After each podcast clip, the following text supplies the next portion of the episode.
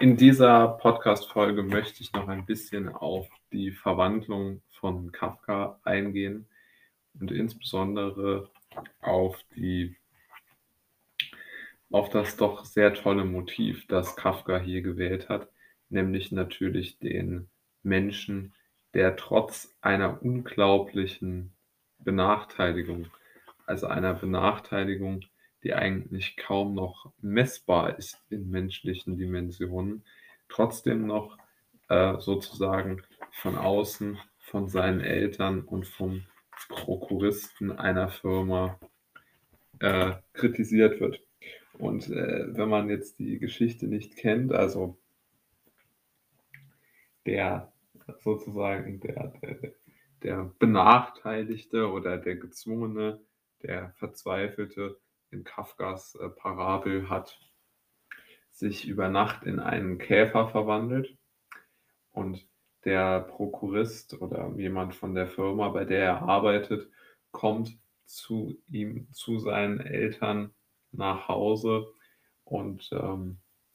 und äh, sozusagen versucht, ihn zu animieren, er solle doch zur Arbeit kommen. Und wohlgemerkt, er hat sich in einen Käfer verwandelt. Er kann auch nicht mehr kommunizieren auf, auf, also in, mit Sprache. Man versteht ihn nicht mehr, er kann nur noch Laute von sich geben und ist sozusagen in seinem, hat sich sozusagen selbst in sein Zimmer eingeschlossen, aber jetzt nicht unbedingt aus Vorsatz, sondern weil er das gewohnt war von seinen Übernachtungen in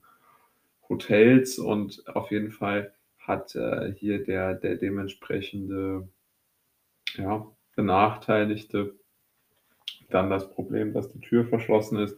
und der Prokurist und seine Eltern draußen stehen und äh, ihn sozusagen auffordern, jetzt mach endlich die Tür auf, jetzt mach endlich die Tür auf. Und er liegt praktisch als äh, Käfer auf seinem Rücken, auf seinem gepanzerten Rücken, kann sich nicht bewegen, ist völlig hilflos, seine Beine flattern im Wind und er kann einfach nichts mehr machen. Und in einer solchen Situation, also in der größten Zwangslage, mit dem größten Schreckensszenario, das man sich überhaupt nur vorstellen kann, wird man trotzdem gezwungen, irgendetwas äh, zu tun, was oder wird man wird immer noch Anpassung und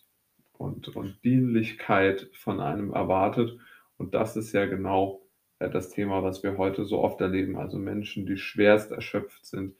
die riesige persönliche Probleme haben, die krank sind,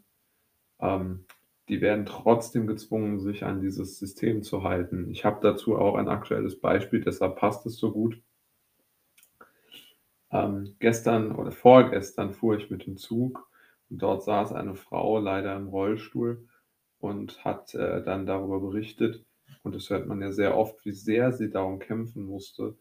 einen äh, Rollstuhl von der, von der Versicherung äh, bezahlt zu bekommen oder speziellen Rollstuhl bezahlt zu bekommen.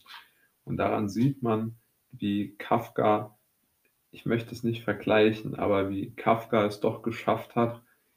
immer auch solche enormen Dimensionen also die Brutalität von Systemen, die Schrecken, den Schrecken von Systemen,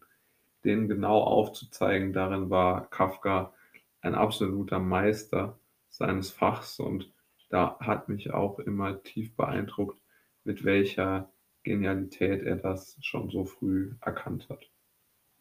Dass Systeme problematisch sind,